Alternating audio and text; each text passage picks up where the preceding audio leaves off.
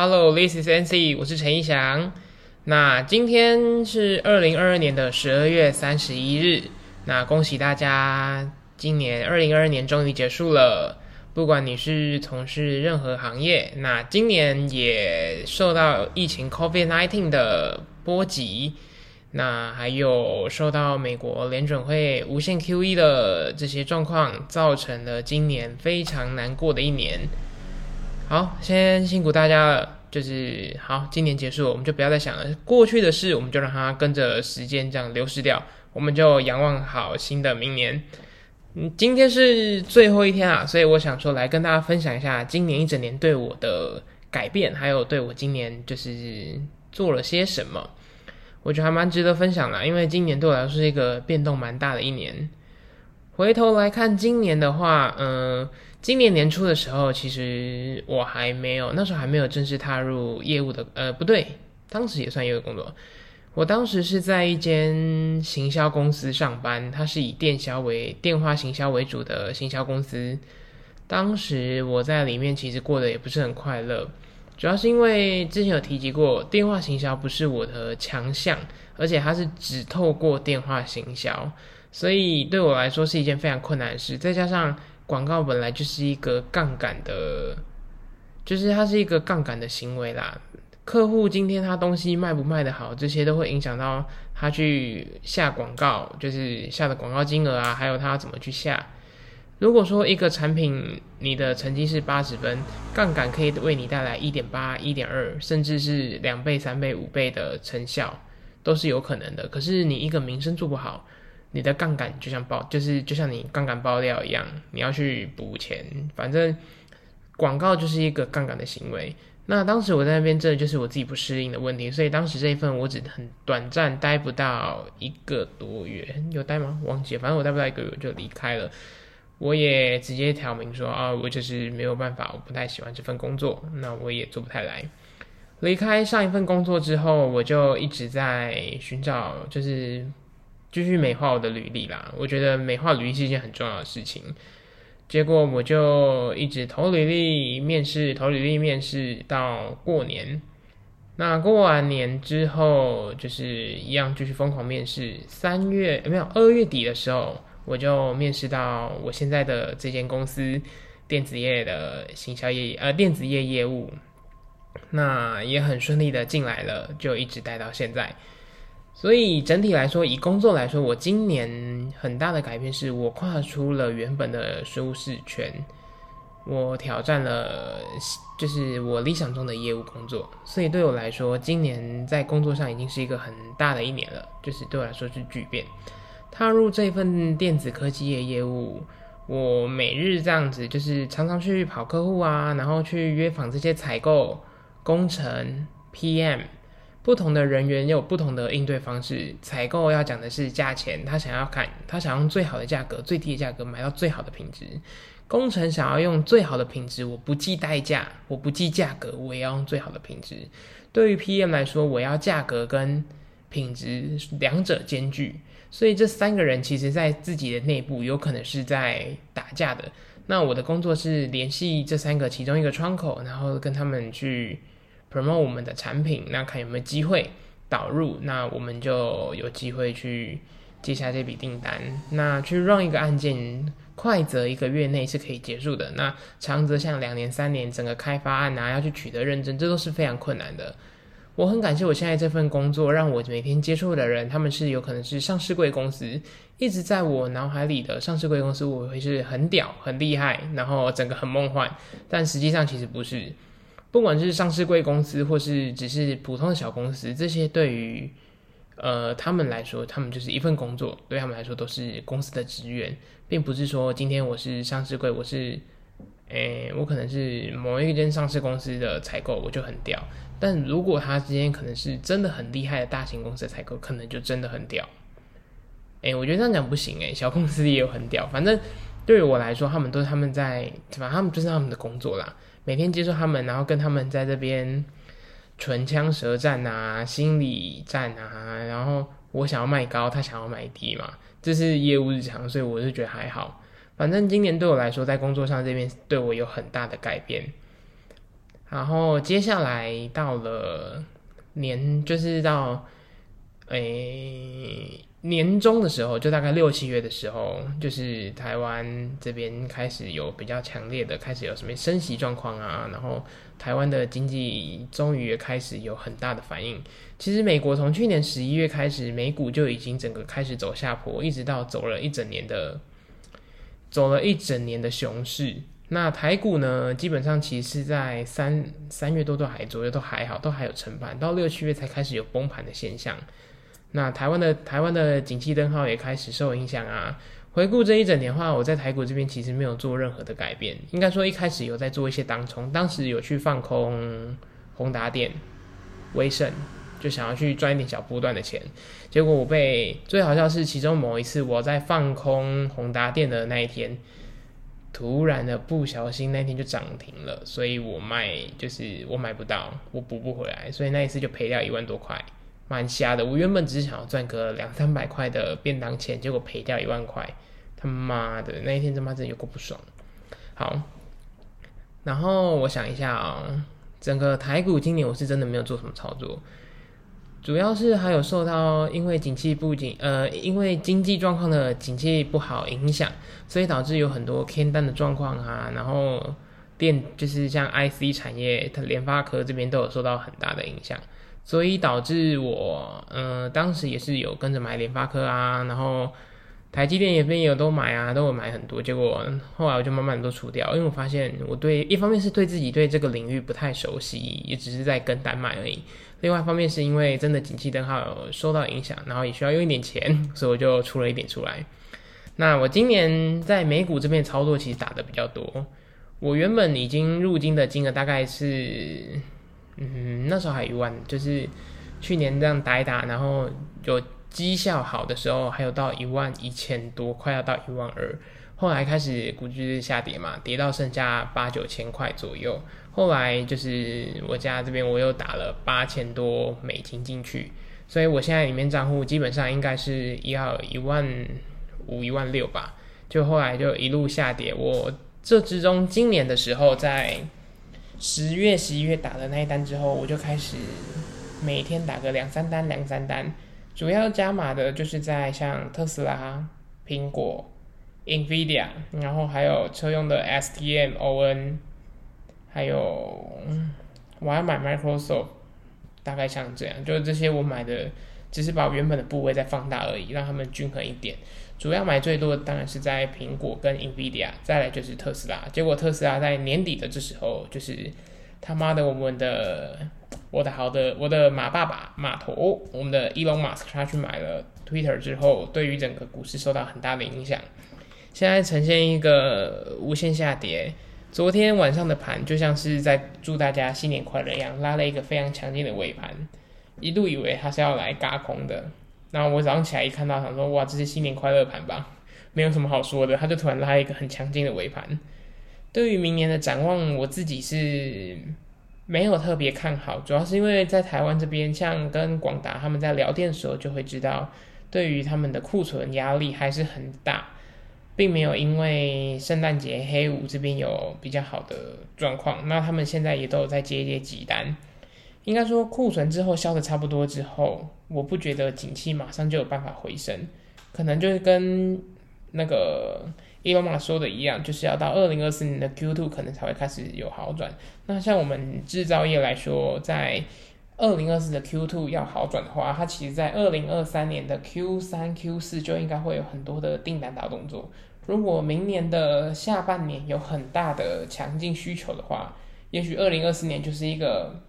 很强劲的回弹潮吧，我是这么看待的。主要还是看二零二三的下半年，先看看这些科技业、电子业有没有一个强劲的开发啊，然后下单啊，这都到时候再观察看看。那今年呢？因为去年的时候，我不知道不知道从什么时候开始吧，慢慢吃太胖，就太冷，然后那时候又没有工作吧，然后就不知道为什么有一阵子就不知道一直吃一直吃，然后吃太胖。结果我的体重那时候就暴增，结果我哎就变得很胖的，对啊。那我进了这份工作，在我在上半年的时候，我努力的减了十公斤的肥。对，陈意翔今年减肥成功减了十公斤，后面呢就有点肥累啊，就一直维持在一个波段上，然后偶尔往上，偶尔往下。现在就是因为冬天比较冷，所以它就是持续一点一点点点点点的往上，应该吧？我不知道，反正我就有成功瘦十公斤。那我当然是希望明年可以再瘦一个十公斤啦。嗯。我怎么减的呢？我主要就是少吃淀粉啊，然后多运动啊。重点是真的多，那时候多运动。我每天下班就跑去 World Gym，然后中午休息的一小时半也跑去 World Gym，就是狂认真在做。然后吃也吃的比较少，睡眠方面也没有睡的比较多啦，就正常作息，多喝水。当时就是这样瘦下来的。好啦，那回顾了今年之后，在工作还有我对于我自己的投资这边大概的见解是这样。那感情方面呢？今年对我来说是一个非常痛苦的一年。我觉得明年的我会很希望我自己不要再这样下去了。我很希望，主要也是从股票投资这边有另外一个心法，就是我希望自己是一个不带感情的人。那我这边的不带感情，不代表说我想要当一个渣男，或是当一个没有血没有泪的人。主要是我不希望我在意气用事，然后很容易晕船，很容易就是一下左一下右。我应该要坚持己见，当一个有原则的人。对我来说，最重要的就是工作、家人，接下来才是感情。但我感情很容易就一个一时的晕船，然后就比重拉到很大，就有点像是你只是在买三只股票，苹果、微软，然后你买了一只特斯拉，结果特斯拉今天一有一个波动，你就开始大进大出、大进大出，然后搞得好像你的。操作打得很紧密啊，结果你最后去看你的账户只是呈现负值，你只赔掉而已。我觉得我的感情状况就像这样，太容易对于一些小举动、小然后去放大检视，然后让自己晕船晕在上面，是一个非常糟糕的行为。所以我希望二零二四的二零二三啊，说说二零二三的我是一个不带感情，我可以更理性判断，然后我不要再意气用事，能够倾听自己的声音，多爱自己一点。让自己就是变得更好，不要像现在这样。我以为就是能够为了别人打破原则这一件事情是很伟大、很厉害的，但听起来很浪漫。我可以为你改变我的原则，我可以去打破我原本的纪律。其实从另外的角度来说的话，你就是没有原则，你才可以随随便便的去打破。没错，对吧？对，就是这样。你有可能花了很大心力才去打破，可是你就是打破你的原则。做人最低的下限还是在原则，这点是我自己应该要好好在学习的。今年在感情方面没有什么太大的，跟我差不多啊。反正我觉得我在感情上是没有什么好说的。今年是一个我最该反省，就是在感情这部分非常的糟糕。今年也花了很多钱在没有意义的事情上，就花太多钱了，吃太多好料了，这也是明年要该反省的。好啦，那今年的状况大概是这样。那去以今年来说，我还有想要跟大家分享一件，就是我加入了 Spotify。我觉得 Spotify 最厉害的地方是它可以推荐你，真它真的很强。我原本以为它的推荐就差不多，结果没有想到 Spotify 的推荐是真的能够推到你一听你就会叼住的歌，而且真的是你没听过，可是你就是喜欢这个曲风，你就是喜欢这个调调，它就是会让你一定要打开手机，然后赶快加一个。那个爱爱那个爱心啊，加入我的最爱啊，或者赶快用你的 Apple Watch 加一个爱心，我觉得很棒。而且它的等化器的调整这边我觉得也很不错。然后它还有一个很棒的功能是，如果今天你是在电脑上去播放，你用同一个账号去播放，你的手机上也会显示你正在播放中的进度哦。就是例如你现在播到两分十秒，你手机打开 Spotify 也会显示你正在播放两分十秒，所以你可以随时点歌、卡歌，都是在同一个账号上。我觉得这一点就已经。碾压了 Apple Music 很多很多很多，但我不知道 Apple Music 是不是实际上的那个，诶最高的会员上也可以做到这样，这点我不确定。但我就是觉得 Spotify 这功能我非常喜欢。然后它在连接那个你可能安全帽的时候，因为比较多还是在骑车啦，那开车上当然不用说，骑车的时候它也会切入到那个车用模式。车用模式下，你可以更快速的去切歌，然后去。你可能听一听，这不喜欢再切掉，或者是改换成换成别的频道。Spotify 也是有缺点的，像它在 Podcast 地方，它就没有整合的，就是那么好点。它的因为 Apple 的方式是 Apple Music 是纯音乐，Apple Podcast 就是纯 Podcast，可是 Spotify 是全部整合在一起。你在点的时候，它其实更新也不会像那个 Apple Podcast 一样，它会把新的叠在前面。它其实你要点进去，然后再去点，或是我不会点啊，这个我不知道。反正我觉得整体页面来说，Apple Podcast 的页面还是比较好一点，但整体的使用情境，然后使用心的 Spotify 完全碾压 Apple Music，甚至我不会因为有卡拉 OK 而跳，就是再去使用 Apple Music。我可以，我现在是双步都，就是我同步都还是有继续使用，所以要听歌什么还是可以用，可是我没有。就是再跳回去啊，很少，我也不太会唱歌啊，然后平自己也不太会唱歌。反正我觉得 Spotify 是我今年年底，就是我是在十一月加入的，我甚至今年年底加入 Spotify，是我觉得哦好开心，我可以真心大推的一个 App。好，那回顾了二零二二今年这一整年，对我自己来说，如果要下一个总结给我自己的话。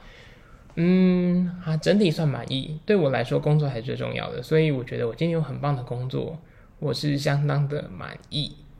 那如果要下一个字的话，今年就是庸吧，庸俗的庸。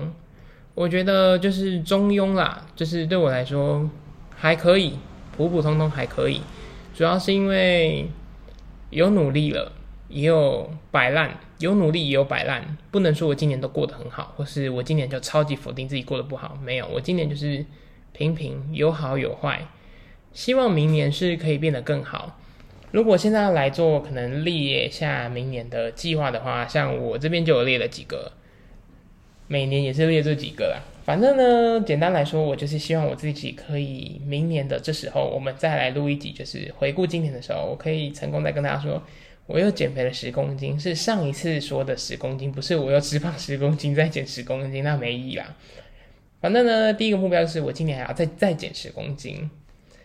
然后第二件事情就是我的美股账户，我希望可以再打入一单进去。我希望我自己的账户就是以资本利得这样叠上去之后，可以高达两万五千美，这样我就可以申请他的那个 credit card，就申请他的卡片。那在第三项就是我的工作上，希望年薪最起码明年破百万啦。对对我来说，最简单就是明年稳定的破百万，没有什么新的目标。以收入来说的话，那如果说像工作上的 OKR 的话，但是希望说自己有更多的客户啊，然后更稳定，然后更大的可切磋，就是可以跟更大公司在进行切磋，有更多的机会。明年我会努力的继续做莫开。莫开这边其实我已经有不少心得，我可以分享给大家。希望下次有机就是可能再找一集录吧。然后哦，对了，今年还有一件很棒的事情，就是我开了 podcast 频道。当然前面的草创到我现在都不一定有很好的表现，但是 podcast 对我来说就是一个我可以休闲，然后来数牙，然后来吐吐苦水啊，聊聊天啊，喷喷一些无聊的事情。分享一些生活上的一些事情，或是我真的让我寒暄啊，让我抱怨一下也好，反正这就是一个对我来说是我的小天地啦。很感谢至今都有听，就是有听到的课，有听到的这些听众，还有你愿意听到现在每一集，可能你不管你是真的有真心推，还是你是透过 Mr. Box 他是无脑的推荐给你，这些我都不管，就是我很感谢你有聆听的所有人，真心感谢，因为毕竟在这条路上。它就是一个你只有付出成本，你不会有回报的，你不会有回报啦。那我很感谢大家还愿意听，然后我讲的内容一定也不是像古癌这么有知识性，像吴淡如的人生使用商学院这么棒，或是你要讲有趣，也不会像台通基来书这么有趣，这么好笑。很哎，你看就是一个很平庸，我生活也是一个很没有乐趣的人啊，只能这样说。好啦，那非常谢谢大家，明年的目标上。就是希望我在 Pocket 这边也是有更多的粉丝，好吧？希望真的有粉丝有铁粉啦，就是能够喜欢我。陈一翔呢，本身不是一个好，我是一个很注重注重外部光芒的人，只是真要说的话，可以舍去啦，就我自己过得好就好，应该是这样说。好，那不知道大家在回顾今年的时候，会给自己下什么字，或是下怎么样的心得总结？我觉得大家可以尝试列下，你找开找开一个你的 memo，就是看一个备忘录啊，还是用手写下也没关系。把自己今年你觉得不错的地方，还有你觉得哪里没做好、不好的地方都列下来，你会有更深、更好的感触。然后回顾今年自己的努力，毕竟努力没有被看见的时候，自己至少要肯定自己，至少不要让这件事就草草过去。反正今年都结束了，立下来也让它跟着今年就一起结束吧。那我们一起迎接新的二零二三年。新的二零二三年，也请大家多多指教。希望我们有更多的听众，更多的事情，更多的东西可以分享。好了，就这样。那先祝大家新年快乐，Happy New Year！祝大家二零二三年身体健健康康，快快乐乐，工作上都事业顺利，家庭美满，爱情顺利。好，那今天节目先这样，祝大家新年快乐，大家拜拜，Happy New Year！